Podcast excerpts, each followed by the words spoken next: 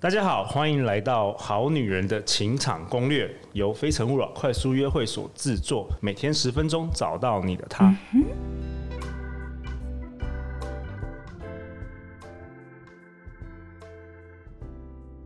大家好，我是你们的主持人陆队长，今天很高兴邀请到我的老朋友陈慧如 Kelly，Kelly 是台湾知名的电视和电影剧作家。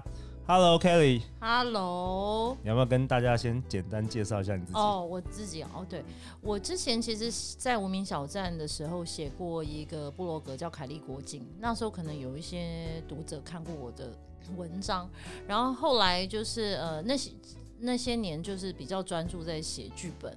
那早期的作品就是《痞子英雄》嘛，电视剧跟电影第一本，超有名。对，然后后来就是呃有《流氓蛋糕店》，然后《滚石爱情故事》里面有两集，《伤痕》跟《鬼迷心窍》，然后还有二零一七年上的古装剧，迪丽热巴主演的《利基传》这样子，大概这样。然后现在也是在写剧本，因为我们剧本工作期很长，有时候要写两三年才会出一部。对啊，今天很高兴邀请到 Kelly，因为我最近在读 Kelly 出的，呃，你好像差不多九年前嗯，出的一本书叫《爱一个人也很好》。嗯，那我开始读的时候，我就觉得，哇，虽然是九年前的书，但是也反映了现在，比如说很多参加我们快速约会的女生，嗯，高学历、嗯、高收入、高标准的困境，对这些女生同时同样遇到一些困境，所以我们今天请 Kelly 来聊一聊，嗯，遇到这些。困境该如何自处，以及有没有什么实际的策略可以突破这个困境？我觉得其实女生真的要体认到一个很现实的问题，就是说，其实三十五岁真的是一个坎。就是说，我们跟男人不一样，男人就是没办法，他们五十岁就是还可以找二十岁的。女生的话，如果你要五十岁还可以找二十岁，那 first of all 你必须很有钱。像萧亚轩，萧亚轩啊，很多人都萧亚轩，你要有上亿的那个资产，哦、或者你是何丽玲小姐就没有问题。哦，啊、这永远不是个问题。像孙芸芸这些，我们都不是我们讨论范围。所以，如果你是你是这种身家的，你要 anytime 找 any age 都 OK。嗯，那我们如果说一般女生的话，哈，一般女生 就说三十五岁真的是一个坎。嗯，嗯我这不是恐吓，这是事实。嗯，事实就是。我 FB 有一些男的朋友，他们就说啊，我这边有个优质的男的，要要请大家帮他介绍对象，里面就有一条三十五岁以下，哦、然后然后我自己身边一些还不错，比如说我们芝加哥大学校友会的男生也是，他们因为必须很现实的去考量一个呃想要生孩子这个问题。嗯哦，这个就是说，你当然你可以说，哦，林心如不是四十岁生出来，那谁谁谁四十岁生出来，但我们就说那是几率嘛。对，哦，rate 就是三十五岁以下确实比较容易怀孕。那我现在讲的不是说我很传统，而是我讲的是事实。嗯，哦，事实就是这就是一个坎，年龄的坎。哦，所以呢，其实很多女生单身的状态是，她在这个年纪前后。比如说三十二岁或三十六岁跟一个男朋友分手了之后，就很难再找一个对象了。我身边其实相当多都是这个样子。哦，Kelly 现在结婚十六年嘛？对，我我算比较早结的，嗯。对，所以你身边也有人现在还单身。对，那他们其实很多都是从，就是像刚刚我讲的三十五岁前后这个时候，如果一旦跟男朋友分手的话，他很容易就进入一个一直单身的状态。哦，一直单身的状态，那就是说。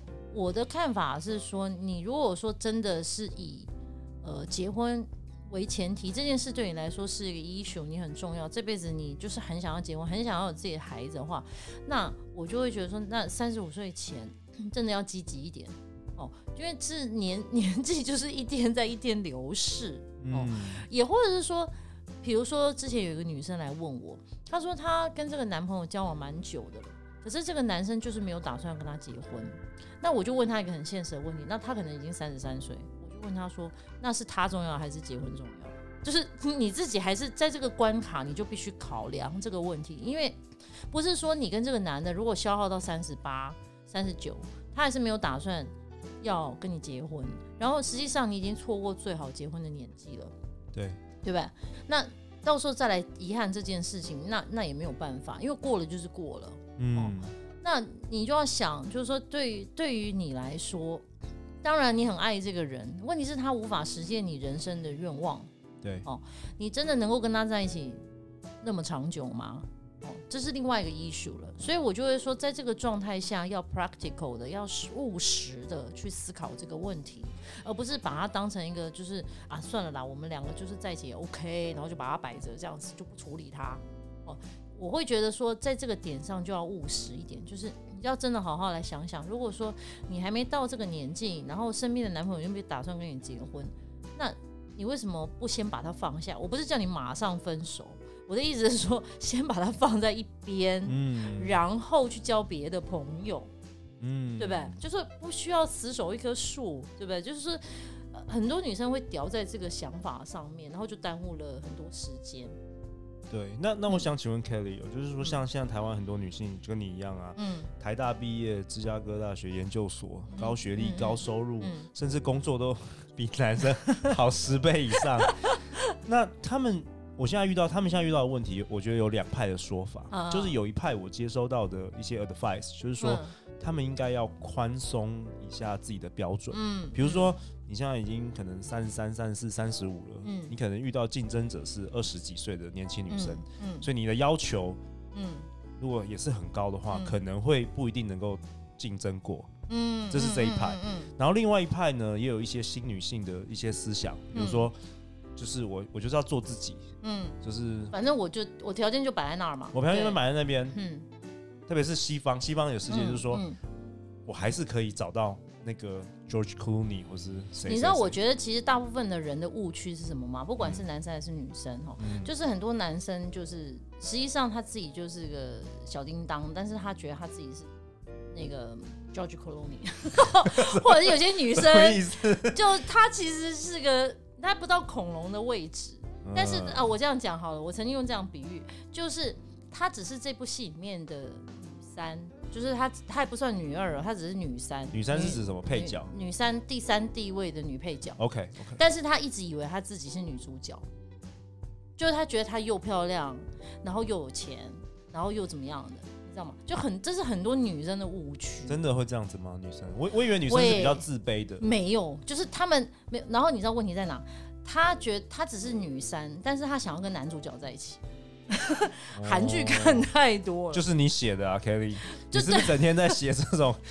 鸡灌迷汤，我我的剧还 没有那么梦幻，真的，你你的最后都是女一跟男一就对了。呃，就是没有，他们比较不是走言情，纯言情。比如说最近那种《爱的迫降》嘛。哦，对对。你就不是孙艺珍，你就觉得自己是孙艺珍，你要去找玄彬的男朋友，这不是不切实际吗？真的吗？我问一下那个制作人应奇，应奇应奇现在年轻，他会不会翻白眼？你看自己，就是他会觉得有没有孙艺珍的胸部跟腿？真的。然后你再去思考。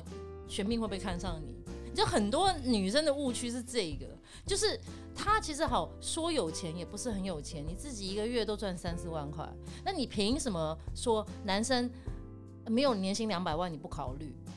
哦，我对不对？我觉得很多女生的问题也是这个，就是她自己条件也没有非常好，她说一定要科长以上、主任以上、经理以上，但问题是那你自己也一般呢、啊？哦，然后或者是说你刚刚讲那个高学历的，好、哦，那高学历的。就是说，他可能觉得他自己条件好到天了。那问题是，那跟你同样条件的男生为什么没来追你呢？等一下，我问一下，Can Can，因为我们的制作人一起是年轻一代的事，就你们年轻女生会接受这种看法吗？因为感觉有点老派，会不会？好了，他很害羞，他害羞，对对对。好，那你继续说，Kelly。就是说，你要先认识，就是要你要知道这是一个局，不是这世界不是围着你运转。那还有就是市场就是这么现实啊。嗯，在市场上，其实我我其实很害怕有些女生之前嘛，有些两性作家喜欢讲那种啊，我这么正，我也对爱自己，为什么没有人来追我？但是我会觉得这都是误区。哦，这是误区，就是你要先理解到你自己的条件大概落在什么位置.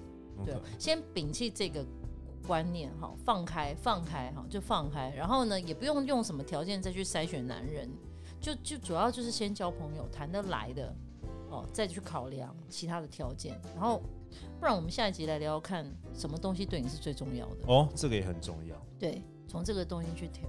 好，那我们这一集都到此结束了。我们下次其实可以，我觉得可以邀请更多就是不同面向的，不或是不同年纪的一些女性，嗯，我相信大家的看法一定会很不一样。对对对对对，可能也会有新时代的女性真的就是要爱自己啊，爱自己 OK 啦，但是就是说呃，但那不然你就爱继续爱自己，不要找男人嘛。好啦，那我们今天节目到这边结束，拜拜，拜拜。